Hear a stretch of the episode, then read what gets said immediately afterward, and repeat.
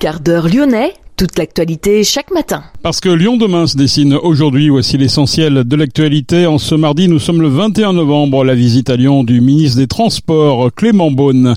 La préfète euh, annonce un soutien aux commerçants et entrepreneurs. En effet, la préfecture décide l'ouverture exceptionnelle des commerces le dimanche 24 décembre, la veille de Noël. Le SAMU social tire la sonnette d'alarme, nous verrons pourquoi dans cette édition. Un référé pénal environnemental avait été déposé au tribunal judiciaire de Lyon à l'encontre d'Arkema France ce référé contre Arkema a été rejeté. Une patiente greffée d'un larynx, c'est une première en France et l'opération s'est déroulée début septembre à l'hôpital de la Croix-Rousse. Reportage complet dans cette édition.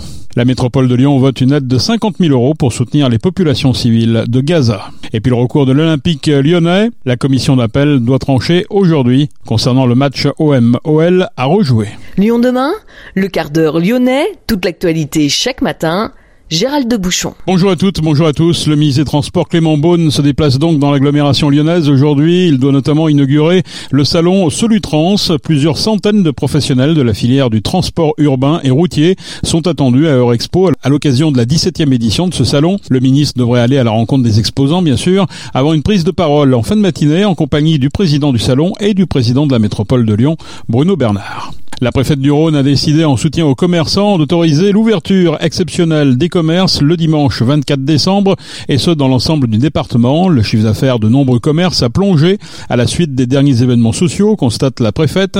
L'association lyonnaise de commerçants Maille Presqu'île avait préconisé d'ouvrir à cette date le dimanche veille de Noël. Message entendu, la préfecture rappelle toutefois dans son arrêté que les dispositions relatives aux contreparties conventionnelles et à défaut d'accord les garanties légales pour les salariés devront être respectées Volontariat exprimé par écrit des salariés, rémunération au moins égale au double et repos compensateur équivalent à la durée du travail le dimanche. Lyon demain, média agitateur d'idées. Le SAMU social tire la sonnette d'alarme. 14 000 personnes seraient en attente d'hébergement. Et pourtant, il n'y a jamais eu autant de places d'hébergement sur le territoire. Un événement est prévu ce mardi sur la place Louis Pradel. Une œuvre de 7000 pièces en carton sera installée. 7000 pièces représentant les 7000 ménages en attente d'une solution d'hébergement. Un référé pénal environnemental avait été déposé au tribunal judiciaire de Lyon à l'encontre d'Arkema France, l'entreprise chimique qui utilise et rejette des PIFA face à Pierre Bénite. 37 individus, 10 associations et un syndicat s'étaient associés à cette démarche. Les requérants demandaient la limitation à 1 kg par mois du rejet de substances polluantes persistantes dans l'eau, ainsi qu'une étude des risques sanitaires visant à évaluer l'ampleur de la contamination en application du principe pollueur-payeur. Ce référé contre Arkema a été rejeté. Reste qu'une information judiciaire est en cours pour mise en danger d'autrui par personne morale par violation manifestement délibérée d'une obligation réglementaire de sécurité ou de prudence. 34 communes et communautés de communes, 6 associations de pêcheurs et 35 individus ont par ailleurs déposé une plainte collective contre X auprès du procureur de la République. Lyon demain, les Lyonnais vont vous surprendre. Une patiente greffée d'un larynx, c'est une première en France et l'opération s'est déroulée les 2 et 3 septembre dernier à l'hôpital de la Croix-Rousse. Une transplantation réalisée à seulement trois reprises dans le monde. Il a fallu 10 ans de travail aux équipes lyonnaises pour pouvoir entamer cette prouesse chirurgicale. 10 chirurgiens et 8 infirmières se sont relayés au bloc opératoire pendant 17 heures pour réaliser la transplantation. Une équipe coordonnée par le professeur Philippe Serruse, chef du service ORL de l'hôpital de la Croix-Rousse. L'innervation laryngée, c'est ce qui est plus compliqué. La vascularisation, c'était compliqué, mais l'innervation, c'est encore plus. Personne ne l'a jamais fait. Et grâce à la technique qui a été une technique originale décrite par le professeur Jean-Paul Marie, on espère bien que ce larynx va être quasiment normal, c'est-à-dire qu'il va pouvoir s'ouvrir et se fermer. Donc effectivement, ça serait une première. Et il faut attendre le temps de la repousse, euh, de la repousse nerveuse, 12 à 18 mois. Ce sont des artères euh, qui sont millimétriques, donc il faut raccorder tout ça. Il y a un temps de microchirurgie qui est très long, qui est très difficile. Ça ne se fait pas sur les autres organes. Hein. C'est de, la macrochirurgie, là c'est de la microchirurgie avec plusieurs chirurgiens. Il y avait dix chirurgiens, on était deux coordinateurs, mais dix chirurgiens qui ont fait un, véritable marathon relais. Hein. C'est la complexité, puis c'est la première fois. Et la première fois, c'est toujours difficile. Pourquoi cet organe il est si particulier dans son fonctionnement? Il est complexe de par son anatomie, de par sa physiologie. Il sert à parler, à manger, à respirer. Donc s'il y a une des, des quelque chose qui ne fonctionne pas, toutes ces trois fonctions peuvent disparaître. C'est-à-dire que si jamais je touche à un larynx, d'une façon ou d'une autre, on peut ne plus parler, ne plus manger et ne plus respirer. Voilà pourquoi c'est difficile de retransplanter un larynx et d'avoir une fonction normale de ce larynx.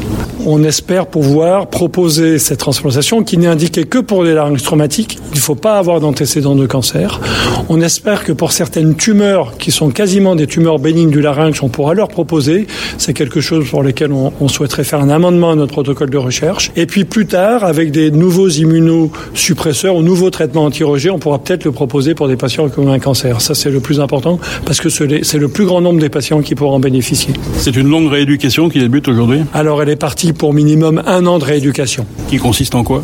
Alors, une rééducation de la voix pour qu'elle apprenne à se coordonner entre le souffle et euh, ses cordes vocales et le larynx, une rééducation de la déglutition parce qu'il va falloir qu'elle réapprenne à manger avec ce larynx pour l'instant qui n'est pas sensible. Ensuite une rééducation de la de la respiration. C'est une patiente qui n'aura plus de canule de trachéotomie, qui pourra parler normalement et qui pourra manger normalement. La voix qu'elle a, elle la trouve absolument épouvantable et ce qui est normal puisque je vous ai dit, hein, c'est difficile de, de, de, de reparler normalement avec un larynx qui ne fonctionne pas, mais je pense qu'avec le temps, ça va aller mieux et elle a retrouvé le sourire, elle a retrouvé le moral depuis qu'elle est retournée chez elle.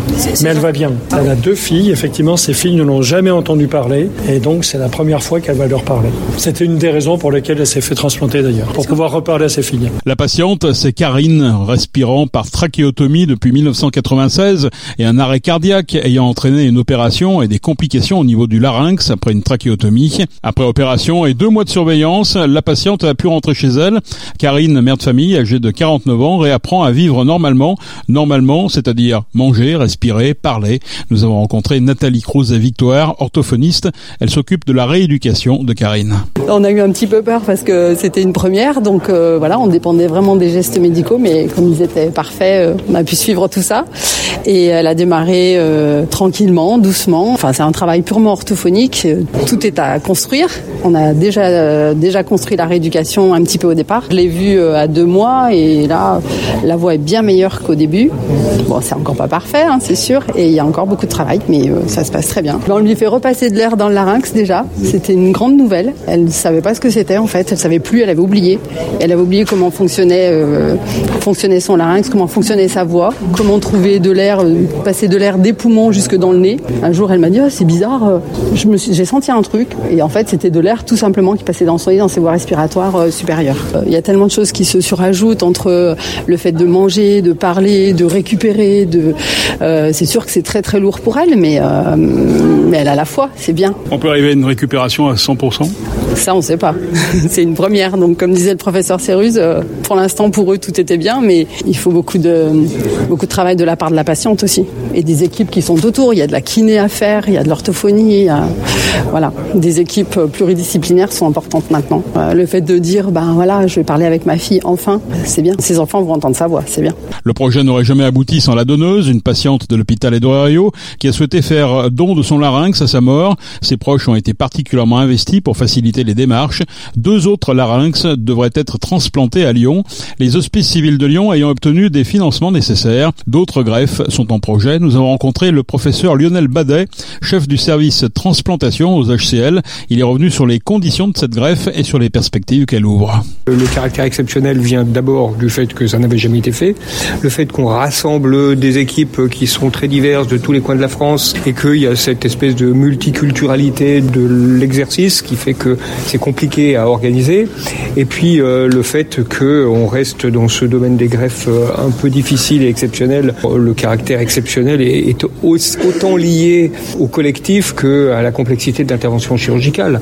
Après, la complexité de l'intervention chirurgicale va s'amortir avec le temps parce que c'est bien plus difficile les premières fois que les fois suivantes. Par exemple, pour les greffes de bras, plus personne n'en parle depuis que, depuis que les premières ont été faites. Donc, euh, en fait, on fait ça de façon relativement régulière et on appelle personne pour en parler. Donc, euh, les choses se passent bien et puis euh, on prend euh, ensuite, j'allais dire, une, forme de routine entre guillemets autour du caractère technique. Et puis, bon, parce qu'il y a une aventure aussi, il faut quand même reconnaître que quand on fait ça pour la première fois, on se demande vraiment comment ça va se passer. Et puis, on emporte avec nous des gens dans une aventure un peu compliquée, quoi. Aventure qui se maintient parce que la, greffe est quand même toujours une, une aventure hein, avec le rejet, avec pas mal de choses qui peuvent survenir. On reste toujours dans une situation de précarité vis-à-vis du résultat qui fait que bah, c'est des patients qu'on porte, euh, qu'on accompagne par la main, du, du début jusqu'à la fin. Les greffes composites, généralement, 85% des patients vont présenter un rejet dans la première année. Donc elle est dans la cible, elle a fait son rejet, et c'est pas pour ça qu'elle en fera d'autres, et c'est pas pour ça que son, greffon va être mis en, difficulté, mais il a fallu la traiter comme on les traite tous, et puis il faut voir maintenant comment vont les, les choses vont évoluer. Le prix à payer, c'est la patience et l'incertitude. La patience parce qu'il faut beaucoup de temps pour que euh, la greffe puisse être fonctionnelle. On aura le résultat fonctionnel dans un an à peu près, et peut-être plus.